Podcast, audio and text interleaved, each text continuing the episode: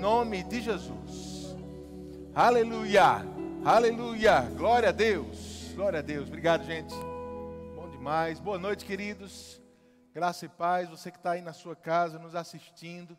Amém. Que tempo maravilhoso que nós podemos estar juntos de alguma forma, né? mesmo que geograficamente separados, mas juntos de coração, juntos de propósito, para ouvirmos a palavra, para cultuarmos ao Senhor nesse tempo. Muito obrigado por você estar nos assistindo. É, Perilo me pediu para lembrar você. Faz um favor, você que está nos assistindo aí em casa, tira uma foto bem bonita de você, da sua família, assistindo ao culto e posta nas mídias sociais aí, marca a, o perfil da nossa igreja, sede Verbo da Vida, coloca as hashtags Domingo Online, somos um, somos muitos, e quem sabe no final do culto a gente vai mostrar suas fotos aqui né, de todo mundo, das nossas famílias, assistindo ao nosso culto juntos. Amém? Faz isso agora, aproveita esse momento para tirar essa foto aí, uma foto bem bonita, você de bermuda, pessoal bem à vontade em casa, fica tranquilo, né? Mas posta isso para animar os outros e a gente vê que está todo mundo unido, juntos, com esse mesmo propósito mesmo. Amém? Estamos com esses dois fins de semana, esse e o próximo, pelo decreto estadual, proibidos de termos cultos presenciais aqui nos sábados e domingos, mas durante a semana os cultos eles estão permitidos presencialmente. Então, por isso não teremos ceia hoje, mas teremos ceia terça e quinta, como já foi avisado, você está tá sabendo tão bem. Mas eu espero que você se esforce para estar aqui conosco ao menos um desses dois dias, ou se você quiser, venha nos dois também, terça e quinta às 20 horas.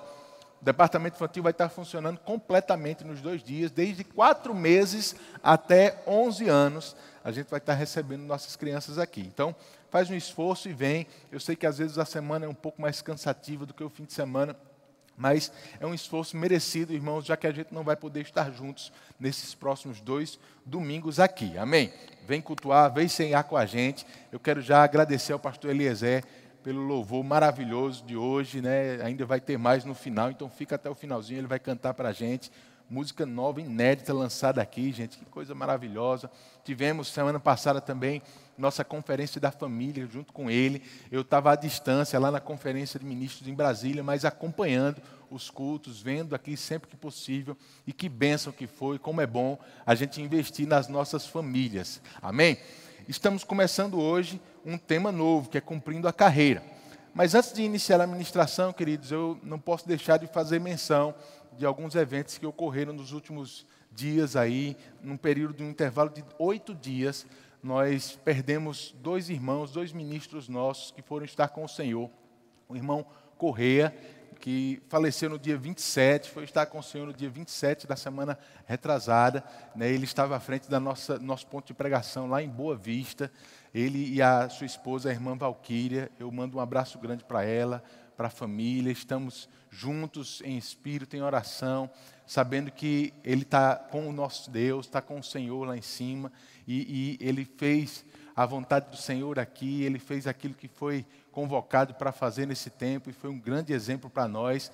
Da mesma forma como o nosso querido pastor Marco Jatobá, que foi estar com o Senhor há dois dias atrás e estamos em unidade com a família, estamos em oração por eles também, Tatiana, Pablo, Tarciana, toda a sua família. Né? Sabemos que é um tempo muito sensível, um tempo que, difícil mesmo para todos. Sentimos saudade, sentimos falta deles aqui conosco mas sabemos que eles estão com o nosso Deus, estão no lugar melhor e é apenas um intervalo de tempo, alguns anos que vamos sentir essa falta, mas logo, logo estaremos na comunhão com eles por toda a eternidade, irmãos. E o que podemos ter agora é manter a lembrança, o exemplo de vida que eles foram para nós, fazendo a vontade de Deus, não medindo esforços para seguir o que Deus tem colocado nos seus corações e servir as pessoas com tanta excelência. A gente não vai estar focando no que na forma como eles morreram, mas na forma como eles viveram aqui na terra, de forma exemplar para nós, de forma que possa glorificar ao Senhor mesmo. Amém? Graças a Deus por isso. Eu quero falar hoje justamente sobre o nosso tema da vez, que é cumprindo a carreira. Irmãos, eu quero indicar dois livros hoje à noite para você. Né? Um livro que está no nosso combo do, desse tema da vez, que é o livro Diga Sim, do nosso irmão Rick Renner. E quero indicar também o Pedras Preciosas, que é esse, esse material do irmão Rick Renner, um devocional diário que você já conhece muito bem. Eu vou estar mencionando eles dois na ministração, na de hoje. Você pode adquirir aqui na nossa igreja ou pelo delivery do Verbo Shop durante a semana, tá bom? Eu quero começar lendo um trecho do livro Diga Sim, do irmão Rick Renner. Eu queria que você prestasse bastante atenção nessa leitura. Fala sobre visão, a visão de Deus para nós. Nesse livro Diga Sim, ele diz assim: Não existe satisfação ou paz maior que saber que você está fazendo exatamente o que Deus o chamou para fazer. Não importa qual seja o país de origem, que idioma falam ou de que histórico financeiro e político vêm. Os seres humanos querem saber por que eles foram colocados nessa terra. Eles querem saber o que Deus quer que eles façam e como começar a fazer isso. Quando uma pessoa nunca ingressa no propósito ou na missão de vida que Deus lhe deu, ela perambula sem destino de uma coisa para outra. Essa é a razão pelo qual, pela qual os incrédulos bebem, usam drogas e frequentemente vão de um relacionamento para outro. Eles estão tentando preencher aquele buraco que sentem dentro deles. É por isso também que os cristãos não estão satisfeitos com seus casamentos e trocam de emprego constantemente. Eles estão procurando encher um buraco que só pode ser preenchido quando sabem o que estão fazendo, quando sabem que estão fazendo o que Deus quer que eles façam. Dinheiro não pode preencher esse buraco. Relacionamentos não podem preencher esse buraco. Os empregos não podem preencher esse buraco. Esse buraco só é preenchido quando você ingressa na vontade de Deus e tem a satisfação de saber que está exatamente no meio do plano dele para a sua vida. Que texto maravilhoso, irmãos. Eu extraí isso de um dos capítulos, um dos primeiros capítulos desse livro, Diga Sim. Eu recomendo demais a leitura dele para você, tá certo? E ele está falando aqui sobre satisfação. É uma palavra que ele repete pelo menos três vezes nesse trecho que eu li para você.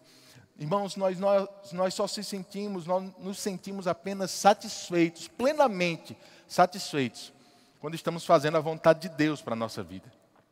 Sabe, é, como ele fala aqui, existe um buraco, um vazio no, no, no homem, né? e sabemos que esse vazio é do tamanho de Jesus, falamos muito sobre isso para evangelismo também, mas eu acho interessante que ele diz que mesmo alguns cristãos, pessoas já nascidas de novo, ainda têm um vazio dentro de si, porque estão tateando, procurando, perambulando por aí, tentando preencher a satisfação que há em fazer a vontade de Deus com outras coisas. Mas a gente só fica plenamente satisfeito quando estamos fazendo aquilo que Deus nos chamou para fazer, quando estamos cumprindo a vontade de Deus para a nossa vida. E a partir daí, querido, eu queria comentar e conversar algumas coisas com você, porque algumas perguntas começam a surgir, né? As pessoas perguntam, mas pastor, qual é a vontade de Deus para a minha vida? Como é que eu sei que estou fazendo a vontade de Deus? O que é que eu posso fazer para descobrir a vontade de Deus? Queridos, eu quero começar de forma bem simples com você. A gente vai preencher algumas informações aqui, mas eu quero começar de forma bem simples. Lá em 1 Timóteo, capítulo 2, no versículo 4, um texto muito conhecido nosso, diz que o desejo de Deus é que todos os homens sejam salvos e cheguem até o pleno conhecimento da vontade. Esse é o desejo de Deus: salvação e maturidade espiritual, conhecer a vontade de forma plena. Essa é, é a vontade de Deus, essa é a vontade de Deus para a humanidade. Então, queridos, não importa o que a gente vai fazer para Deus, mas o objetivo último, o objetivo final, deve ter a ver com fazer com que as pessoas sejam salvas e conheçam a verdade. Se o que estamos fazendo para Deus não envolve esses ingredientes, eu posso te dizer com muita convicção: não é a vontade de Deus que você está fazendo. Você pode estar fazendo a vontade dos seus pais, você pode estar fazendo a vontade da sociedade, até a sua própria vontade. Mas se o que você está fazendo não envolve levar salvação e conhecimento da verdade para as pessoas, não é a vontade de Deus que você está fazendo. Aí você pode perguntar, mas pastor, quer dizer que todo mundo tem que ser ministro, tem que pregar a palavra? Não, queridos, não é isso que eu estou falando. E você vai me entender melhor. Mas eu queria discorrer com você alguns textos que falam sobre isso na Bíblia. Lá em Atos capítulo 20, versículo 24, Atos 20, 24, Paulo, ele era uma pessoa que falava muito sobre isso, e quando eu penso em cumprir a carreira, irmãos, quando eu pensei nesse tema, quando esse tema chegou ao nosso coração, era exatamente esse texto aqui de Atos 20, 24 que veio no meu coração. Ele diz assim: Porém, em nada considero a vida preciosa para mim mesmo contanto que complete a minha carreira e o ministério que recebi do Senhor Jesus para testemunhar o evangelho da graça de Deus.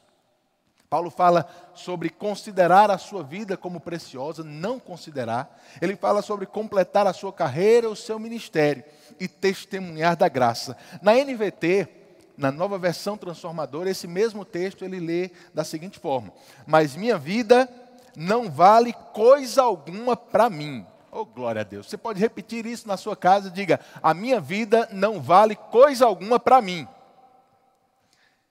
A menos que eu a use para completar a minha carreira e a missão que me foi confiada pelo Senhor Jesus, dar testemunho das boas novas da graça de Deus. Amém. Eu acho interessante esse texto, irmãos, porque Paulo ele demonstra o que estava no coração dele com relação ao plano de Deus, à vontade de Deus. Ele diz: Eu não considero a minha vida preciosa para mim mesmo. A minha vida não vale coisa alguma para mim mesmo. E a gente lendo esse texto, a gente pode pensar: Meu Deus do céu, será que a nossa vida tem que ser inútil assim? Será que a nossa vida tem que ser sem valor dessa forma mesmo? Irmãos, preste atenção: Paulo está dizendo que a vida dele não era preciosa para Ele. Oh, glória a Deus. E sabe, queridos, quando nós pensamos sobre fazer a vontade de Deus, eu quero que você entenda que cumprir o plano, fazer a vontade de Deus, não é trazer benefícios para a nossa vida, mas é viver em benefício dos outros. Isso quer dizer, querido, que de fato sua vida não vai ser preciosa para você, mas sua vida vai ter muito valor para as outras pessoas sua vida vai valer alguma coisa, não para você, mas para os outros. Sabe, irmãos, no dia que eu for para o Senhor, não quero que as pessoas digam assim, ele teve uma vida muito boa para ele mesmo. Não. Eu quero que elas pensem no valor que a minha vida foi para elas.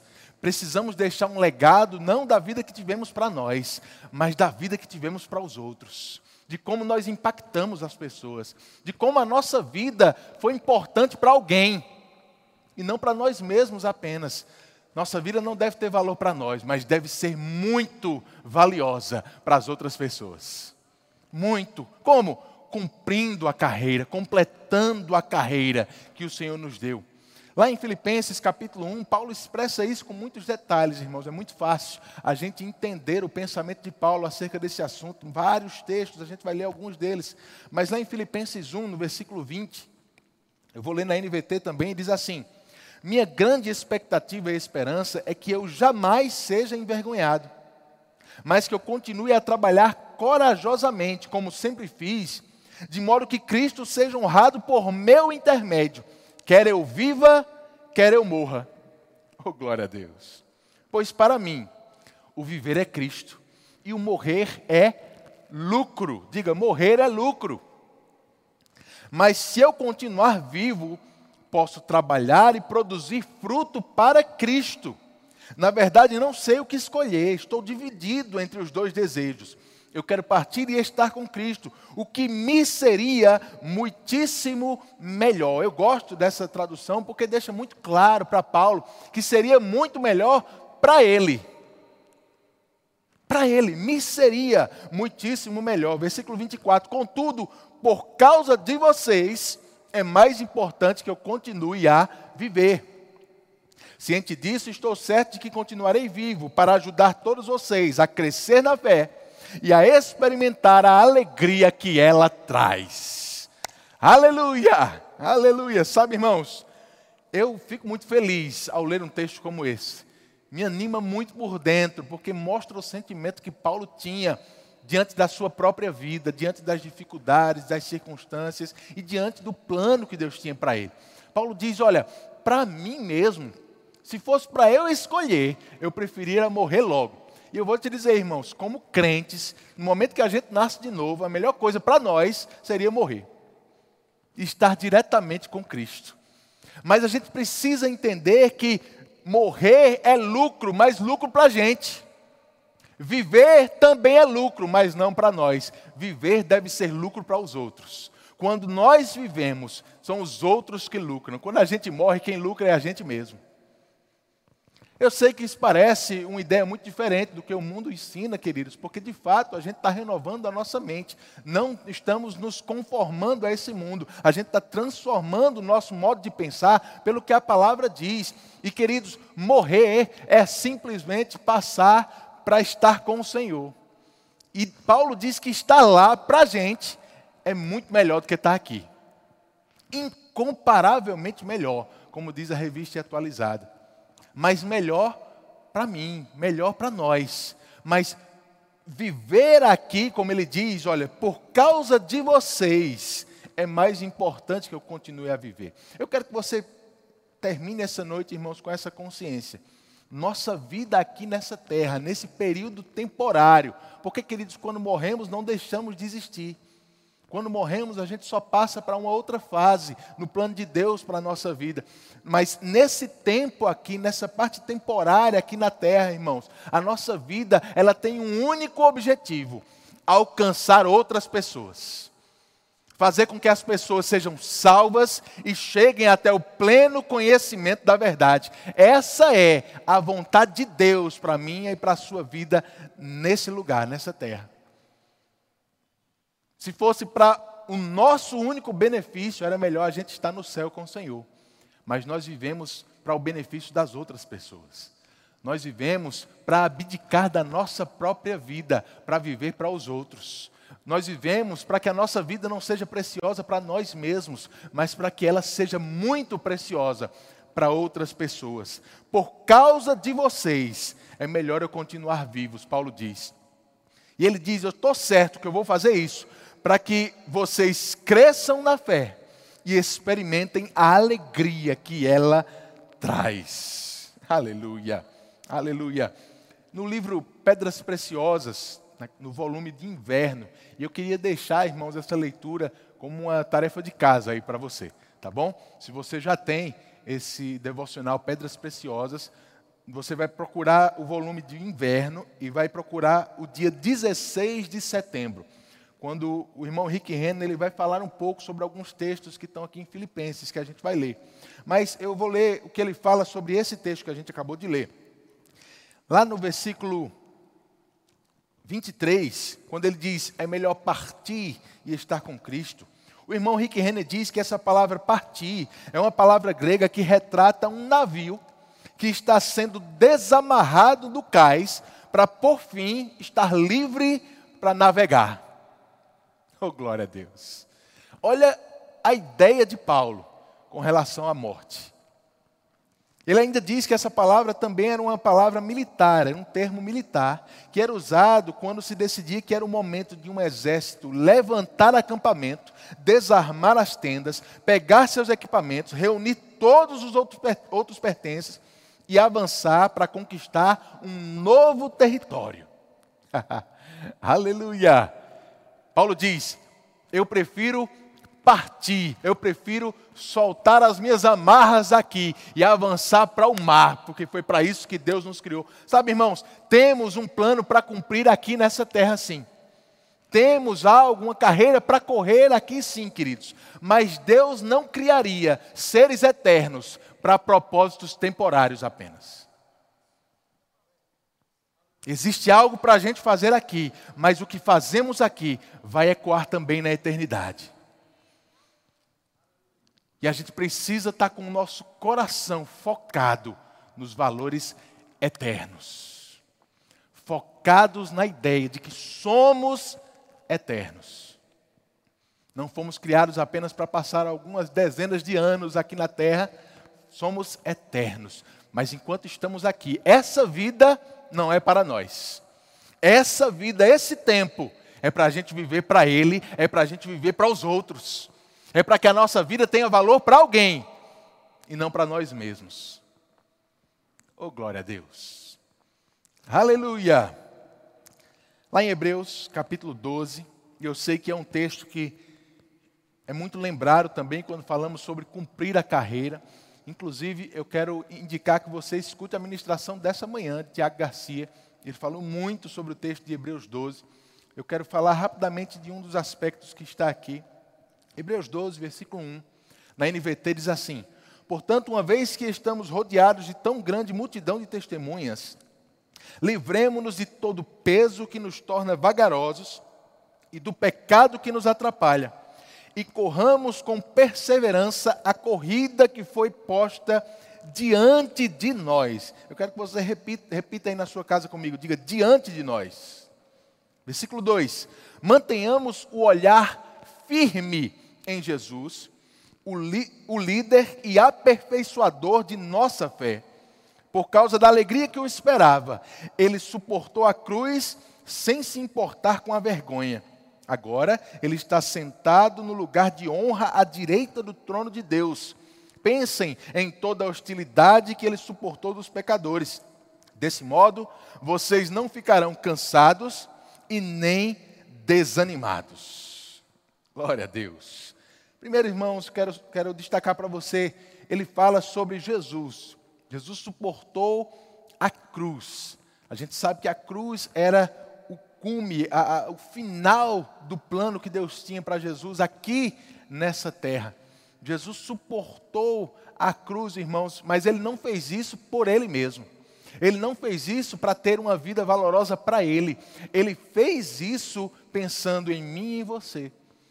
Jesus cumpriu a vontade de Deus, correu a carreira que estava proposta aqui nessa terra para ele, não pensando em si próprio, pensando em mim e em você. Ele mesmo disse: Eu não vim fazer a minha própria vontade, mas fazer a vontade daquele que me enviou. E a vontade de Deus envolvia não a vida de Jesus, mas a morte dele, para que eu e você tivéssemos vida. E o escritor de Hebreus disse: olhe firmemente para Jesus. Da mesma forma que Paulo diz em Filipenses capítulo 2, a gente ter o mesmo sentimento que houve em Cristo Jesus, o qual não teve por usurpação ser igual a Deus, mas assumiu forma de servo. Aleluia.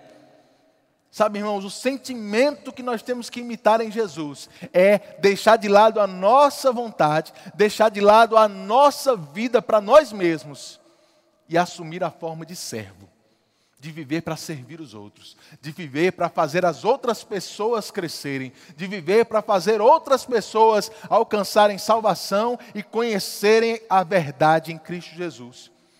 Se a gente vive para nós mesmos, o que é que vai acontecer, irmãos? Justamente o que ele diz no versículo 3. É possível que chegue um momento em que a gente fique cansado e desanimado. Muitas pessoas que estão cansadas e desanimadas na vida cristã estão, como Rick Renner falou, que a gente leu lá no comecinho, perambulando pela vida, procurando algo para satisfazer um vazio que tem dentro deles, cansados e desanimados porque estão tentando viver só para si mesmos, mas quando a gente entende, irmãos, que a nossa carreira não diz respeito à nossa vida, mas à vida dos outros, a gente vai encontrar satisfação para estar vivos. A gente vai encontrar um motivo para viver que é muito maior do que nós mesmos. Aleluia! Fazer a vontade de Deus sempre vai envolver outras pessoas. Sempre vai envolver outras pessoas. Jesus suportou tudo, não por causa dele, por causa da gente. A gente pode suportar tudo se o nosso foco não estiver em nós mesmos, mas estiver nos outros. Foco. Foco é uma palavra muito importante aqui, irmãos. Ele diz: olha, veja o que está diante de nós, a carreira que foi colocada, que foi posta diante de nós, a carreira que foi proposta, como diz a revista atualizada. Sabe, irmãos, as pessoas às vezes perguntam, pastor, eu não sei como entender qual é a vontade de Deus para a minha vida. Eu não sei qual é o, o que foi que Deus me criou para ser. Eu não sei quem é que Deus espera que eu seja. E eu estava ouvindo um pregador falando sobre isso alguns dias atrás, e ele falou algo interessante. Ele disse assim: Olha, quando a gente pega um punhado de sementes que a gente não sabe do que são, a forma mais simples da gente descobrir é plantando. Quando a gente planta essas sementes e elas têm a oportunidade de crescer e frutificar, a gente vai descobrir qual era a natureza daquela semente. Você quer saber, irmãos, qual é a sua natureza? Você quer saber qual é o fruto que Deus espera da sua vida? O que é que Deus te criou para ser? Esteja plantado em algum lugar onde você vai poder produzir para o reino.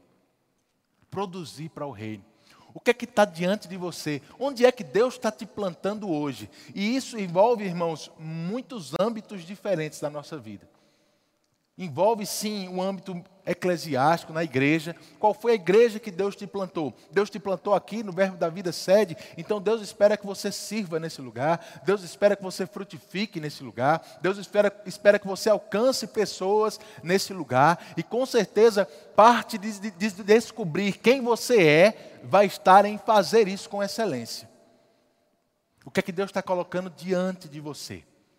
Onde o Senhor está te plantando. Mas não fala só apenas de igreja, irmãos, e a gente precisa parar de limitar a vontade de Deus apenas ao que a gente faz dentro da igreja. Porque isso é muito pouco para o que Deus planejou para mim e para você. Deixa eu te perguntar, qual foi a casa, qual foi a família em que Deus te plantou? Quem são as pessoas que estão próximas a você? Quem são seus pais, seus filhos, seus irmãos? Qual foi o lar onde Deus te plantou? Qual foi a empresa ou o emprego onde Deus te plantou? Qual foi a profissão que Ele te plantou? Se você está numa faculdade, em qual faculdade Deus te plantou? Todos esses lugares, irmãos, são oportunidades que estão diante de nós para a gente correr a carreira que Deus propôs para a nossa vida. E o que a gente vai fazer nesses lugares diz respeito a essa carreira. Deixa eu te dizer, irmãos, Deus te chamou para ser um excelente profissional, para ser um pai de família, para ser um filho, para ser talvez um ministro da palavra, em todos esses lugares onde Ele te plantou, Ele te chamou para fazer algo, mas o objetivo final vai ser sempre o mesmo: alcançar pessoas com salvação e o conhecimento da verdade. Se a gente limitar isso apenas para o âmbito da igreja, irmãos, a gente vai ficar muito aquém do que Deus espera de nós. Mas eu vou te dizer, o emprego que Deus conseguiu para você, irmãos, é uma boa oportunidade, é um lugar maravilhoso para você ter contato com pessoas que dentro da igreja você não vai ter. Para você ter contato com pessoas que talvez você seja o único porta-voz de Deus para elas. E aproveitar desse contato para levar salvação e conhecimento da verdade. A empresa que Deus te plantou ou que Ele te, te inspirou a criar, a gerar, talvez você seja empresário, esse é o lugar onde Deus está te plantando para ser um referencial para Ele, para os teus empregados, para os teus clientes para um, ser um referencial do reino de Deus e levar salvação e conhecimento da verdade através do que a tua empresa faz, através do teu contato com essas pessoas, através do teu networking. A faculdade que Deus te colocou para fazer, irmãos. Estou falando para os nossos jovens aqui. Ah, pastor, será que Deus me chamou? Será que a vontade de Deus para a minha vida é eu ser um advogado? É eu ser um engenheiro? Deixa eu te dizer, irmãos, a vontade de Deus para a sua vida é que você possa tocar pessoas com salvação e o conhecimento da verdade, mas talvez o meio para isso seja que você seja um bom engenheiro, seja que você seja um advogado de sucesso, um empresário, um bom estudante na tua faculdade, a ponto de chamar a atenção das pessoas e elas querendo saber o que é que tem de diferente na tua vida. A gente não pode pensar nessas coisas como o, o fim da vontade de Deus para nós, mas tudo isso é o meio. Eu vou te dizer, irmãos, a vontade de Deus especificamente final para a minha vida não é que eu seja pastor. Mas ser pastor hoje é um meio que Deus me plantou, onde Deus me plantou, para poder alcançar pessoas com a vontade dEle, salvação e conhecimento da verdade. Qual é o meio que Deus tem para a sua vida, para que você possa correr essa carreira, cumprir a vontade dEle para você? Onde é que Deus está te plantando hoje para fazer isso, irmãos? E eu vou te dizer: o meio pode até mudar com o tempo, mas o objetivo vai ser sempre o mesmo salvação e conhecimento da verdade para as outras pessoas. Porque você está aprendendo, nós não vivemos para nós mesmos. A nossa vida não deve ser preciosa para nós mesmos, mas ela deve ter muito valor para os outros. Em Filipenses, no capítulo 3, no versículo 12, Paulo diz assim: Eu não estou dizendo que já obtive tudo isso, que já alcancei a perfeição mas eu prossigo a fim de conquistar essa perfeição para a qual Cristo Jesus me conquistou. Não, irmãos, eu não alcancei, mas concentro todos os, os meus esforços nisso, esquecendo-me do passado e olhando para o que está diante de mim, prossigo para o final da corrida, a fim de receber o prêmio celestial para o qual Deus nos chama em Cristo Jesus. Aleluia. Paulo diz: olha, tudo isso consiste em aperfeiçoamento, em maturidade. Eu não cheguei lá ainda, mas eu prossigo para conquistar essa perfeição para a qual Cristo Jesus me conquistou. Eu não alcancei ainda, mas eu faço uma coisa. Eu concentro todos os meus esforços. Eu esqueço do passado.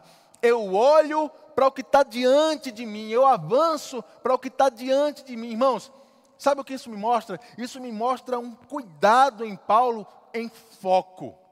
Focar na coisa certa, em não se distrair nem com o passado, nem com as coisas desse mundo, mas estar plenamente focado no que Deus o chamou para fazer, no que Deus está colocando diante dele para fazer. Você está focado, irmãos, no lugar onde Deus te plantou. Você está focado em fazer o que Deus está colocando diante de você em alcançar as pessoas que Deus tem feito chegar diante de você. Qual é o teu foco no teu trabalho, no teu emprego?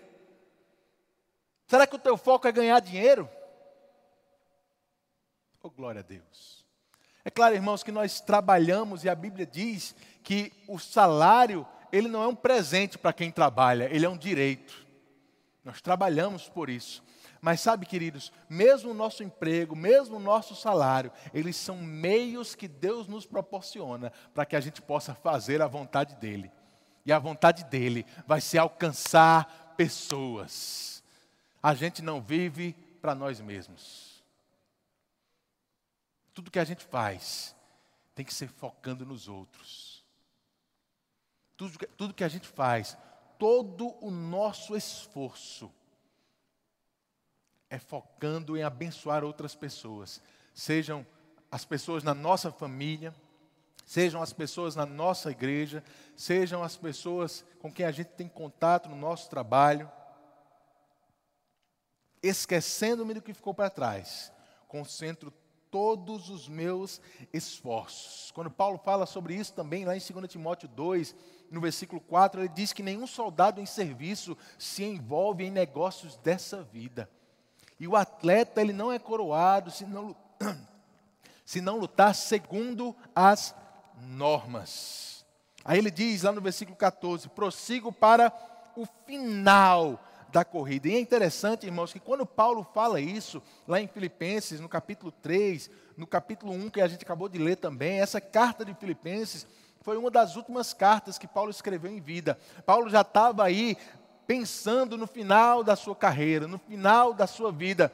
Mas é interessante porque ele nunca diminui a marcha. Pelo contrário, no final da vida ele está dizendo: eu ainda concentro todos os meus esforços em fazer isso. A gente pode até pensar, como o irmão Rick Renner diz, na, no dia 16 de setembro, do Pedras Preciosas de Inverno, ele diz que é como se Paulo tivesse já na última volta da corrida. Mas não é porque era a última volta que ele tinha diminuído o seu ritmo, pelo contrário, ele estava mantendo o ritmo, ele estava colocando força, porque ele queria chegar lá com êxito, ele queria chegar lá e alcançar o prêmio celestial, ou prêmio da soberana vocação. Paulo tinha uma recompensa em mente. E é claro, irmãos, que quando vivemos a vida dessa forma aqui, podemos e é lícito pensar em uma recompensa, mas eu vou te dizer, essa recompensa não é uma recompensa nessa terra, é um prêmio celestial. Uma recompensa que vamos alcançar um dia. Lá em 1, em 1 Coríntios, no capítulo 9, no versículo 25, Paulo diz: o atleta precisa ser disciplinado sobre todos os aspectos. Ele se esforça para ganhar um prêmio perecível nós, porém, o fazemos para ganhar um prêmio eterno. Aleluia, aleluia. É claro, irmãos, como ele mesmo diz, que a, a, vida íntegra aqui na terra, uma vida piedosa, ela traz recompensas nessa vida e na vida por vir. Mas quando nós fazemos a vontade de Deus, irmãos, existe um prêmio celestial que é muito melhor, muito maior do que qualquer coisa que a gente possa ganhar naturalmente nessa terra, porque todo tesouro daqui vai passar. Mas quando nós depositamos ou guardamos um tesouro para a gente no céu, esse é eterno. Aleluia! E Paulo tinha esse desejo tinha esse foco, irmãos. Ele corria, ele se, se, esforçava, colocando todo o seu esforço, colocando todo o seu foco, esquecendo do que ficou para trás, avançando para o que Deus estava colocando diante dele, porque o alvo dele era ganhar o prêmio. Paulo estava com foco na eternidade. Paulo estava com foco no que haveria de vida depois da morte, quando ele de fato lucrasse. Aleluia! Paulo diz: Olha, eu não quero minha vida preciosa para mim, minha vida não precisa ter valor para mim, minha vida precisa ter valor para outros, mas esse valor que eu estou tendo para os outros, naquele dia, no tribunal de Cristo, eu vou receber recompensas por isso também. Aleluia, irmãos, essa vida cristã, a Bíblia diz lá em Hebreus que nós temos que crer que Deus ele também é galardoador daqueles que se aproximam dele. Sabe? Deus ele não vai deixar sem, sem pagar a nossa vida, ele não vai deixar de nos recompensar por, por, esse esforço, por esse tipo de vida, por esse tipo de dedicação. Mas a gente precisa entender que a nossa vida não é para que a gente possa ter lucros aqui. O lucro é na morte. A vida é para os outros. A vida é para Cristo.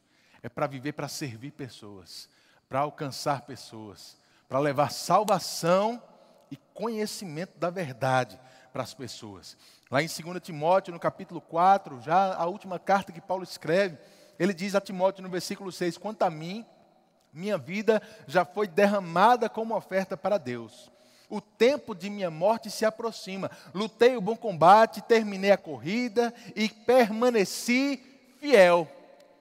Algumas versões trazem guardei a fé. A palavra fé e fidelidade no grego são as mesmas palavras. A nova versão tra transformadora diz: lutei o bom combate, terminei a corrida e permaneci fiel. Ei, queridos, seja fiel até o fim. Permaneça fiel até o fim. Isso faz parte da carreira, da corrida que nós estamos fazendo para o Senhor também. Versículo 8 ele diz: Agora o prêmio me espera. A coroa da justiça que o Senhor, o justo juiz, me dará no dia de sua volta. E o prêmio não será só para mim, mas para todos que com grande expectativa aguardam a sua vinda.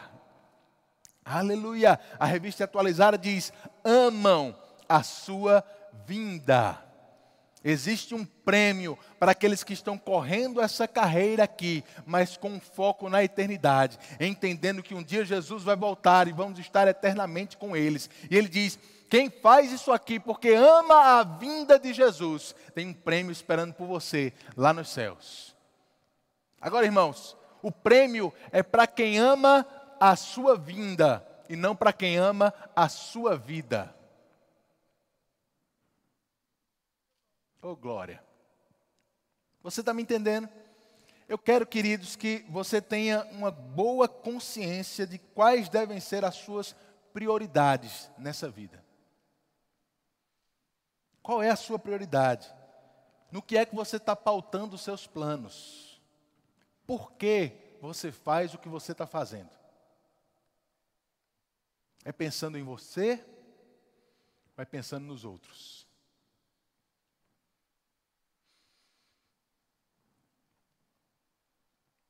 Eu sei, irmãos, que nós temos muitos profissionais, muitos empresários. E queridos, eu creio de todo o coração que Deus chamou pessoas para ocuparem exatamente essas posições, mas não é apenas para eles ganharem muito dinheiro e serem referenciais de bons empresários na terra, não. É para que eles usem da sua posição para alcançar pessoas que de outra forma não seriam alcançadas é para que eles usem da sua influência, é para que eles usem dos recursos que têm chegado às suas mãos, para que o reino avance e essa palavra chegue em lugares que sem isso não chegariam. Para pessoas que um pastor não pode tocar, mas um médico pode. Pessoas que um evangelista não consegue alcançar, mas um advogado pode, um vendedor pode.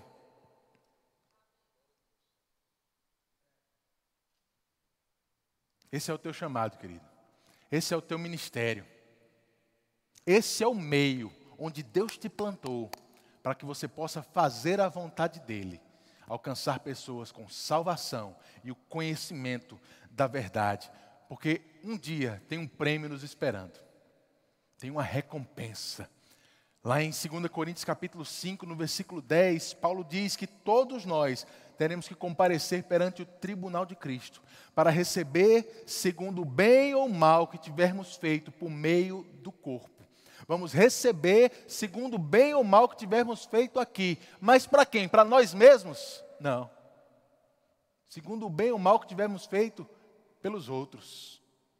Para os outros. Pensando nos outros. Aleluia. No dia 9 de abril, 9 de abril, o pastor Marcos Jatobá, ele mandou uma mensagem para mim no WhatsApp. Ele aparentemente tinha um, mensagens que ele mandava diariamente para a igreja dele. E nesse dia ele tinha mandado uma mensagem sobre o tribunal de Cristo. Ele mandou para mim para saber o que é que eu achava, se tinha alguma coisa que eu queria sugerir para ele. De fato, a mensagem era muito boa. Eu não queria mudar nada. E eu recordei dela sábado. E eu quero ler para você o finalzinho dessa mensagem do pastor Marco. Ele falando, ele diz: Eu acredito que no tribunal de Cristo estaremos diante daquele que julga com justiça. Não sei sobre você, mas eu, particularmente, a cada dia, sou conduzido a buscar uma vida de dependência total do Espírito Santo, para que ele possa trazer clareza sobre aquilo que eu preciso refletir e o que eu estou fazendo com a minha vida. Nós seremos julgados pelo nível de conhecimento que temos. Então somos devedores a viver à altura do que já nos foi revelado. Lembre-se, o juízo será uma prestação de contas para cada um de nós. Um dia abençoado, pastor Marcos Jatobá. Que mensagem poderosa, irmãos. E saber que ele está lá com o Senhor se preparando para nesse dia, no tribunal de Cristo, receber das recompensas das quais ele tem direito pela vida que viveu aqui na terra. Lá em Atos capítulo 13, eu vou encerrar com, esse, com esses textos. Em Atos 13, no versículo 36, diz que, na verdade, tendo Davi servido a sua própria geração, conforme o desígnio de Deus, adormeceu e foi para junto de seus pais. Davi serviu a sua própria geração, conforme o desígnio de Deus. Irmãos, a vontade de Deus para a minha e para a sua vida é que a gente sirva a geração onde Ele nos plantou, onde Ele nos fez nascer, para que a gente sirva essa geração com aquilo que Ele tem colocado na nossa vida, com o conhecimento, com os dons, com as habilidades, com os recursos, tudo aquilo que Deus tem feito chegar para você é para te abençoar, mas não é só para te abençoar, é para que você seja uma benção para as outras pessoas. Seja uma benção. Pedro diz: Deus concedeu um dom a cada um de vocês e vocês devem usá-lo para servir uns aos outros. Os dons que Ele nos deu é para que a gente use para servir uns aos outros. Em Romanos capítulo 12, eu quero encerrar com isso. Paulo diz assim: Deus, em Sua graça, nos concedeu diferentes dons. Portanto, se você tiver a capacidade de profetizar, faça-o de acordo com a proporção da fé que recebeu. Se tiver o dom de servir, sirva com dedicação. Se for mestre, ensine bem. Se o seu dom constituir em encorajar pessoas, encoraje-as. Se for o dom de contribuir, dê com generosidade. Se for o de exercer liderança, lidere de, lidere de forma responsável. E se for o de demonstrar misericórdia, pratique-o com alegria. Queridos, eu não acredito que essa é uma lista exaustiva de dons, não. Eu acredito que Paulo só está dando alguns exemplos de diferentes dons que cada um de nós ter, tem, temos por sermos partes diferentes dentro do corpo de Cristo. E ele fala de dons que a gente pode até classificar de formas diferentes. Ele fala sobre profecia, que é um dom do Espírito Santo, lá de 1 Coríntios capítulo 12. Ele fala sobre serviço, ele fala sobre ser mestre, um dom ministerial. Ele fala sobre encorajar pessoas, contribuir com recursos, exercer liderança, demonstrar misericórdia. Aleluia! Coisas diferentes, irmãos, em âmbitos diferentes, dons espirituais, dons ministeriais, habilidades naturais, recursos, coisas diferentes, querido. Eu quero te perguntar: quais são os dons que Deus está te dando? Quais são os dons que Ele depositou na tua vida? Sejam dons espirituais, ministeriais, habilidades, recursos, o que é que Ele tem colocado na sua vida, não importa qual seja, use esse dom para servir aos outros, para abençoar pessoas. E não esqueça de uma coisa, querido: Paulo nunca disse que a gente deve usar esses dons apenas na igreja. Não, esses dons vão acompanhar, vão seguir aquele que crê. Por onde você andar, na igreja sim, na sua casa também, no seu trabalho, na sua faculdade, no meio da rua, onde você estiver. Talvez venha uma palavra de profecia para alguém que está ali parado e você sentiu inclinação de trazer uma palavra para ela. Talvez vai ser para encorajar, porque você tem um dom de encorajar pessoas. Talvez você é um empresário e Deus está te dando um dom de liderança para se mostrar como um profissional diferente na área em que você está. Talvez Deus está te dando recursos em abundância para que você possa ser generoso no reino e o reino avance. Talvez, irmãos, Deus está te dando o dom de demonstrar misericórdia para pessoas que estão carentes de misericórdia. Eu não sei o que Deus colocou na sua vida, eu só sei de uma coisa: Ele quer que você use. E Ele quer que você use nos lugares onde Ele está te plantando. Corra essa carreira, irmãos. Corra com perseverança, não pensando na sua própria vida não tenha a sua vida como preciosa, mas faça com que a sua vida seja muito preciosa para muita gente. Aleluia. Você vai ter uma segunda-feira bem diferente amanhã. Bem diferente. Você pode fechar os seus olhos e orar comigo. Pai, muito obrigado. Obrigado por essa noite, Senhor. Muito obrigado pela graça. Pela graça para fazer a tua vontade para te servir, para abençoar as pessoas. Pela direção do teu espírito em tudo isso, Pai, dependemos do teu espírito. De forma alguma podemos fazer tudo isso sozinhos, mas nós não estamos sós.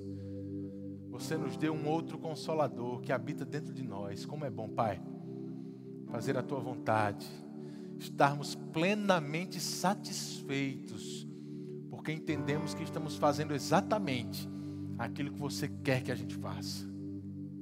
Como é bom, Pai, ver que a nossa vida é produtiva não para nós, mas para os outros.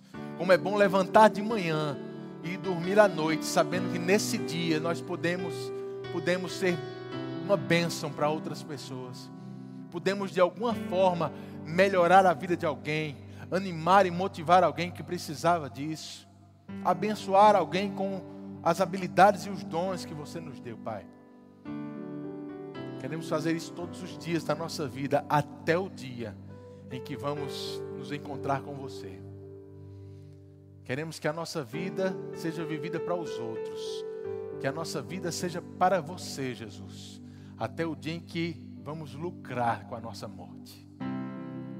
Muito obrigado pelo prêmio que já está nos esperando, porque amamos a Sua vinda, desejamos a Sua vinda estamos com nossos olhos focados na nossa eternidade. Obrigado, Pai, porque logo, logo estaremos com todos esses irmãos que correram de forma exemplar as suas carreiras e hoje estão com você, Pai.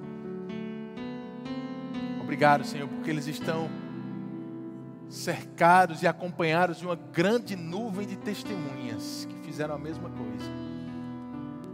Naquele dia vamos encontrar Pastor Bud, Gilson, tantos outros, Pai, que foram exemplo para a nossa vida. E não, não queremos, Pai, que a vida deles aqui tenha sido em vão. Nós vamos usar desse exemplo para fazer coisas ainda melhores, coisa, coisas ainda maiores para o Teu reino. Em nome de Jesus. Obrigado.